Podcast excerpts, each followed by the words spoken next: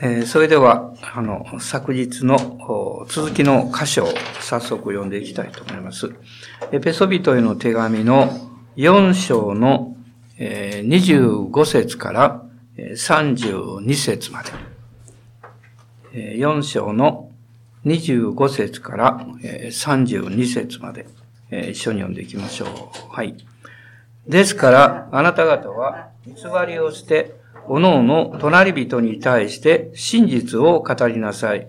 私たちは体の一部分として互いにそれぞれのものだからです。怒っても罪を犯してはなりません。日が暮れるまで憤ったままでいてはいけません。悪魔に機会を与えないようにしなさい。盗みをしている者はもう盗んではいけません。かえって困っている人に施しをするため、自分の手を持って正しい仕事をし、骨折って働きなさい。悪い言葉を一切口から出してはいけません。ただ必要な時、人の徳を養うのに役立つ言葉を話し、聞く人に恵みを与えなさい。神の精霊を悲しませてはいけません。あなた方は、贖いの日のために、精霊によって勝因を押されているのです。無慈悲、憤り、怒り、叫び、そしりなどを一切の悪意とともに皆捨て去りなさい。お互いに親切にし、心の優しい人となり、神がキリストにおいてあなた方を許してくださったように、互いに許し合いなさい。この24節までのところに、パウロは生徒たちの清潔、え清い生き方ということについて、え教えた後で、もう一度その、この25節からは、具体的な生活態度についてえ教えています。御霊に導かれる信仰の歩みというのは、まあ、日常生活のこの生き生きとした姿、その中にあるということを教えられます。えこの箇所を、あがないの日のためにえこの20、えー、30節ですね。ごめんなさい。中に出てきますけど、あがないの日のために。つまりそこには、私たちの生活のあり方というのは目標があるということです。毎日の繰り返しではなくて、えあがないの日のためにという目標がある。もちろんこれはイエス様の救いのことを言ってるわけじゃなくて、え最終的なえー、この贖いの完成のことを言っているわけです。で、この25節から32節の中に、まあ、いくつかの具体的な教えが出てくるんですけども、だいたい5つぐらいですね、えー、ちょっと取り上げてみたいと思いますが、まず一つは25節の中にあります。真実を語りなさい。ね、真実を語りなさい。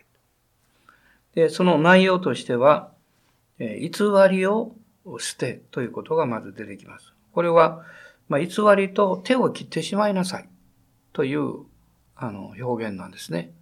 つまり私たちは、この良いことも悪いことも、この習慣によって動いていく傾向っていうのはかなり強いんですね。ですから、えー、もう偽りを捨てるんだというこの手を切るという行為、えー、そして、えー、逆に真実を語りなさい。まあこれはキリストにあって語ることです。で、この25節の後半のところに、私たちは体の一部として互いにそれぞれのものだからですという表現があります。つまりそれは、えー、それぞれそのキリストの体の中にあってお互いを共有している。ですから、え偽りを語るということは自分に嘘をつくことになる。ね、そして、キリストの体を私たちが傷つけていくことになるわけです。キリストの体は教会であり、そして神の家族であるということをパウロは教えています。二つ目は26節と27節にあります。27節の言葉は結構皆さん覚えてるんですけど、悪魔に機会を与えないようにしなさい。ということは、悪魔は、えチャンスを狙っているということですね。チャンスを狙っている。まあ、第一ペテロの5章の8節を読みたいと思います。ペテロの第一の手紙の5章の8節固く信仰に立って、この悪魔に立ち向かいなさい。ご承知のように、世にあるあなた方の兄弟である人々は同じ苦しみを通ってきたのです。ね、あごめんなさい。8節ですね。今9節読みました。8節どうぞ。身を慎み、身を覚ましていなさい。あなた方の敵である悪魔が吠えたける獅子のように食い尽くすべきものを探し求めながら歩き回っています。ここには、目を覚ましていなさいとペテロは言いました。それはえ、敵である悪魔が吠えたける獅子のように食い尽くすべきものを探し求めながら歩き回っています。何か、えー、夕方野良犬がですね、えー、食べ物を漁るために、えー、商店街の裏通りを歩いているようなですね、えー、そんな印象ですけども、えー、悪魔が歩き回っている。食い尽くすべきものを探し求めながら歩き回っている。ですからそういうチャンスを与えてはいけない。どういうチャンス、どういうことがチャンスになるのか。これは28節に出てくるんですけど、ぬす、えーえー、まず26節第一つのことです。ごめんなさい。怒っても罪を犯してはなりません。怒りという問題ですね。まあ、人間である以上、怒ることはあるわけです。しかし罪を犯すなとこう書いてます。この怒るという感情そのものが悪いわけではなくてですね、それが罪を誘発する。例えば、憎むとか、誰かに腹を立てるとかですね、許せないとか、あるいは心を狭くするとか、意地悪をするとかですね。これは罪を犯すことになります。で、そういう、えー、チャンスを作ってはいけない。えー、ですから、面白いことにですね、えー、日が暮れるまで憤ったままでいてはいけませんとこう書いてます。つまりそれは私たちのこの感情のいろんな問題というものをいつまでも長引かせてはいけない。えー、その感情を収める時間、え期間というかね、えそういうものを大切にしなきゃいけない。ある時に私は自分で区切りをつける必要がありますね。えー、もうこのことについては、あの、怒らないとかね。このことについてはもう心配しないとかね。自分に言い聞かせて、えー、区切りをつける必要もあるかもわかりません。でそれは、えー、平安に休むためなんですね。平安に休むため。えー、もし私たちが夜寝るときにこう考えることができたら、明日朝目を覚ますときにどんなに幸せだろう。もしそういうふうに考えることができれば、その人は幸福でしょう。えでも、明日の朝目を覚ますと、また気分が悪いのか、またこの嫌なことがあるのか、と思いながら、こう、え寝るとすればですね、えそれは不幸だと思います。感情というのは、私たちの生活を幸せにするために与えられているものだと思うんですね。で、それをえー、悪魔に機会を与えるようなことをしてはいけないと言っています。で、28節には、骨折って働きなさいという言葉があります。私は非常に面白いなと思ったのは、この28節の前半にですね、盗みをしているものはもう盗んではいけませんってこう書いてあるんですけど、盗みをしてる人がおったみたいですね。だから、それをしてはいけないと。まあ、その当時のえー、まあなんか社会道徳の、えー、まだまだ未熟な部分というんですかね。まあそういうことをこう、ふっとこう考えさせられるんですけども、えー、多く持ってるものから持っていないものがですね、それを取るのは盗みじゃないというような考え方ですね。まあそれは今日も、えー、まだ世界の中には残っています。で、盗みをするんじゃなくて、かえって困っている人に施しをするため、自分の手を持って正しい仕事をし、骨折って働きなさい。こう書いてます。で、正しい仕事をする。まあこれは、えー、新しく生まれ変わった人の人生が変えられた新たな生き方というものを示しているわけです。で、骨折って働きなさいっていうのはですね、あの試練や訓練を通ることを避けてはいけませんという意味があると思います。でこの骨を折るってのはやっぱしんどいことがあるわけですからね。でしんどいからといって簡単にやめちゃいけないと。えー、辛いからといって、えー、そこからすぐに逃げようとしてはいけない。えー、第一コリントの4章の12節を読みましょう。第一コリントの4章の12節です。ここでもパウロはですね、自分の姿について語ってるんですけど、また私たちは苦労して自分の手で働いています。恥ずかしめられる時にも祝福し、迫害される時にも耐え忍び。パウロも苦労して働いていると言ってます。時々クリスチャンはですね、なんか嫌なことやしんどいことがあると、これは導きではないんじゃないかとかね。あるいは反対が起こったり、え、迫害されるようなことが起こると、もうそれは、え、導きではないというふうに勝手に決めてしまう。でも、そういうことは、え、導きであるかどうかの条件ではないんですね。神様の導きはやはり主に祈って聞かなきゃいけません。時には、パウロが言っているように、恥ずかしめられたり、迫害されたり、そういうことも起こる。13節にはね、罵られる時には、慰めの言葉をかけますと、こう書いてます。そういう苦労、それを乗り越えていきなさいと言ってます。で使徒行伝の20章の35節使徒行伝の20章の35節ここにもそういう言葉が出てくるんですね。一緒にどうぞ。このように、老苦して弱い者を助けなければならないこと。また、主イエスご自身が受けるよりも与える方が幸いであると言われた御言葉を思い出すべきことを、私は万事につけ、あなた方に示してきたのです。老苦して弱い者を助けなければならない。誰かを助けるというのは、あの、老苦がいるということを、え、聖書は語っています。で、受けるよりは与える方が幸いである。でもこういう生き方はそんなに簡単なことではないということを知っています。やはりそこには骨折らなきゃいけない。自分の、えー、時間とか、労力とか、えー、経済とか、あるいは時には自分の何かこうやりたいと思っている気持ちとかね、計画とか、えー、そういうものもやはり捧げていかなきゃいけない。という、そういう事実があるわけです。でそして、えこの中心的な、あの、えー、言葉の一つの中にありますけど、30節のですね、神の精霊を悲しませてはいけません。神の精霊を悲しませてはいけません。で、この29節から見ると、精霊を悲しませることの内容が出てくるんですね。一つは、まあこれ25節からにも出てきましたけど、言葉の問題です。ね、悪い、え、言葉を一切口から出してはいけません。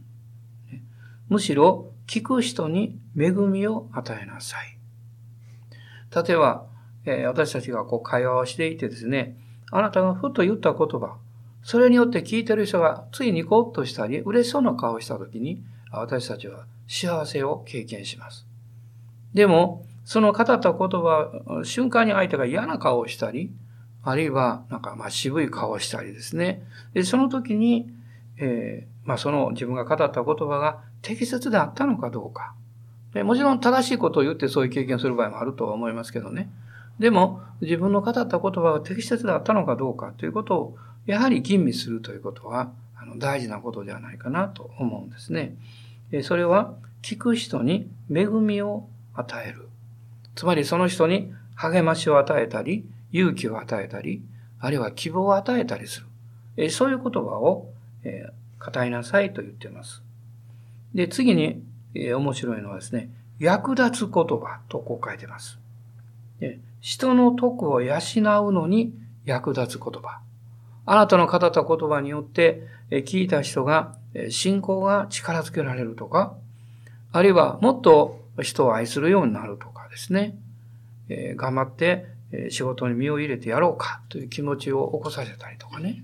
まあそれは、あの、役立つ言葉だと思うんですね。その反対は役立たない言葉です。もうダメだとかやめてしまいとかですね。そんな役に立たんとかですね。そういう言葉を語っちゃいけないと言っています。で、それらは精霊を悲しませるわけです。で、まあ、興味深いことはですね、精霊様は感情を持っておられる。特に精霊の働きの結果というのは、感情の領域で表されることが多いんですね。で、一つの例は、ローマ人の手紙の14章の17節です。ローマ人の手紙の14章の17節有名な言葉ですけど、なぜなら、神の国は飲み食いのことではなく、義と平和と精霊による喜びだからです。この喜びという感情、これは神様がくださった私たちに幸せを与える道具だと思うんですけど、精霊様はですね、その領域に非常に働かれるということです。平安もそうですね。これはある意味で、まあ平安という感情はイコールじゃないんですけど、その平安であることを感情の領域でも安心感として感じることできます。そして、私たちのこう霊的な喜びも、実際的ないろんなことが起こった喜びも、感情の中で喜びとして経験することができます。ですから、その感情の領域というのはですね、その精霊様のを悲しませているかいないかということをチェックする一つの領域でもあるわけです。もし私たちが御霊に満たされ、導かれて歩むとすれば、そこには精霊によって与えられる感情の領域というものが豊かになります。ね、教会に行って、そこに笑い声があって、そしてみんな楽しくワイワイガヤガヤね、この明るい雰囲気があるとすれば、それはただ単なる感情じゃなくて、精霊による喜びから与えられた感情の領域だと思いますね。このかつては、信仰とこの感情というものが対比されてね、むしろこう感情表現がこう肉の働きであるかのように言われた時もあります。で、それが例えば、何かいつも集まった時は、集会でも礼拝でもシーンとしなきゃいけないとかですね、厳粛であらねばならないとかね。その感情の領域に一番敏感なのは誰かというと子供なんですね。多くのクリスチャンの子供たちがですね、その感情の領域を教会で奪われたために教会が嫌いになる。で、そしてイエス様を信じることが面白くなくなるというね、そういうこの現実というのもたくさんあるわけです。まあ私たちは、えもちろんハメ外すというのは良くないんですけど、え本当にいつも明るく楽しくですね、そして時には本当にあの喜びの声が、叫ぶ声が上がるほどにですね、ワイワイガヤガヤ、そういう中に実は精霊における喜びというものが表されるということを忘れてはいけないと思います。で、さっき言いました、この贖いの日のためにですね、これはキリストによって悪と罪の結果から最終的に救い出される日です。まあこれは、えー、再臨の日であると言ってもいいんですね。えー、そして、この20節、30節を見ますと、精霊によって勝因を押されているのですと書かれています。これはエペソビトの手紙の1章の13節の中にもあの出てきました。1の13です。こういう、えー、またあなた方もキリストにあって真理の言葉、すなわちあなた方の救いの福音を聞き、またそれを信じたことによって約束の聖霊をもって勝因を押されました。神ご自身のものとして夜勤を押され、確保されている。昔ある方が救われて本を書かれましたけど、その本のタイトルがイエスの夜勤という本だったんですね。非常に面白い本でした。本当に、えー、大変な悪い人生からイエス様を信じて新しく生まれ変わった人の証が書かれていたんですけど、私たちも、えー、商品をされている。イエス様というこのブランド名をですね、押されている。だから、えー、自分の人生というものを大切に考えなきゃいけない。えー、尊敬しながら、あの、お互いですね、尊敬しながら生きるということが大切であるということを教えられます。え、そして、この31節には、皆捨て去りなさい。何を捨てるのか。無慈悲、憤り、怒り、叫び、そしりなど、一切の悪意とともに皆捨て去りなさい。とこう書かれています。無慈悲、憤り、怒り、叫び。まあ、そしりというのは抽象することですね。他の人のことを陰で悪く言うことです。あるいは悪意っていうのは、意地悪、邪悪な意志、えあらゆる種類の卑劣さ、ね、そういうものを捨て去りなさい。えこの捨て去りなさいというのはですね、払いのけてしまいなさいという意味があるそうです。で、まあ、火の粉を払うという表現がありますけどね、なんかこうバーッと上に降りかかってくるとこう払いのける。え、そういうふうにしなさい。え、そして、この最後の32節ですけども、互いに許し合いなさいと書かれています。5つ目のことですね。互いに許し合いなさい。で、その内容は、まずお互いに親切にしなさい。この際人の手紙の3章の13節この最初の3章の13節互いに忍び合い、誰、誰かが他の人に不満を抱くことがあっても、互いに許し合いなさい。主があなた方を許してくださったように、あなた方もそうしなさい。ここには、非常に具体的に書いてますね。お互い忍び合いなさい。忍耐を持って受け入れ合うこと。また誰かが他の人に不満を抱くことがあっても、互いに許し合いなさいと、具体的に書かれています。で、えーえー、もう一度エペソ書に戻りますけども、心の優しい人となる。つまり、あ、ごめんなさい。お互いに親切にする。そして二つ目が、心の優しい人となる。ね、慈悲深く、理解のある、愛の心を持つという意味を持っています。慈悲深く愛なさい。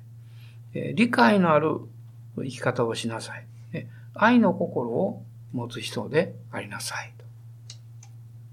つまり、互いに親切にし、また心の優しい人として生きようとするとですね、その自分の義というものを十字架に絶えつけなきゃいけないなということを考えさせられます。自分の主張したい正しさとか、あるいは自分の言いたい考え方とかね、それを捨てるということではなくてですね、それを押し付けようとしたり、それによって相手を変えようとしたり、あるいは、えー、その自分の正しさを、自分の義というものを訴えようとしたりですね、それをしちゃいけないということを教えられるわけです。で、互いに許し合いなさい。まあそれは神がキリストにおいて許してくださったようにと書かれています。で、これはこういうふうにも訳せるんですね。互いにいつも心よく、また率直にということです。許すときに、あの、なんというか、あの、えー、なんというかね、こう、えー、相手にプレあの、何か恩義性がましくしちゃいけないというかね、あの、許すときは、えー、心よく許しなさいと。あ、いいよと。で、また、率直に、えー、大丈夫ですと。ね、私許しますからと。ね、気持ちよくね、許しなさい。で、こういうふうに言っています。なぜならば、キリストが世界で一番親切な方だから。イエス様は世界で一番親切な方。だから、この方の見本に、モデルにですね、私たちは従っていくわけです。で、この4章の32節というのをですね、読むときに、このヨハネによる福音書の13章の14節と15節をこの思い出すんですね。ヨハネによる福音書の13章の14節と15節です。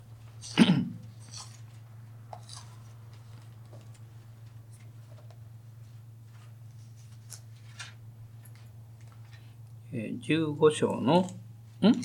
あ、ちょっと間違えましたね。間違えました。15章ですね。えー、ん？ちょっと待ってください。13の10。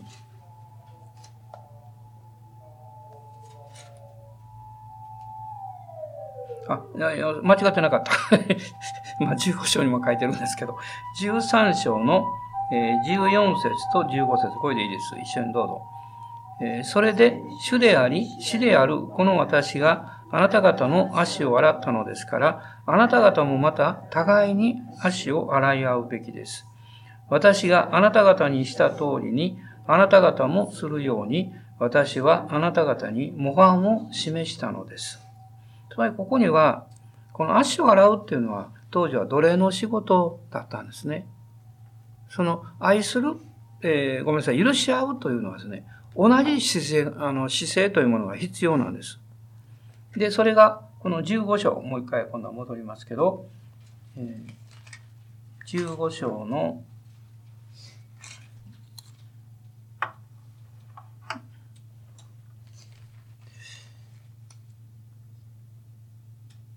15章の12節ですね。12節です。一緒にどうぞ。はい、私があなた方を愛したように、あなた方も互いに愛し合うこと。これが私の戒めです。互いに愛し合うようにとイエス様はおっしゃったんですね。で、実はこの互いに愛し合うということが、このエペソスの4章の32節のですね、えー、お互いに親切にし、心の優しい人となって、互いに許し合いなさい。ということの裏表だと思います。で、なぜパウロはこのエペソの手紙においては、互いに愛し合いなさいじゃ、愛し合いなさいじゃなくて許し合いなさいって言ったんでしょうか。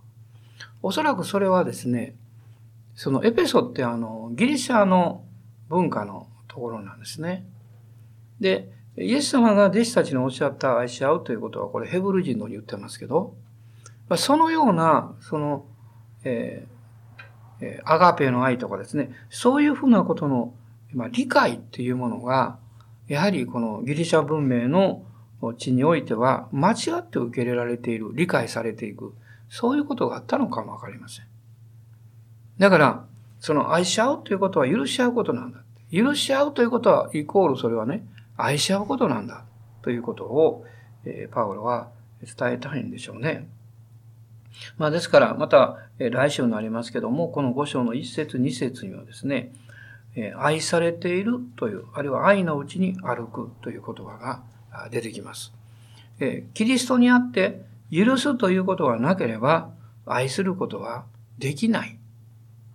許すということがしっかりしていなければ愛するということは実践できない。そのことを深く教えられます。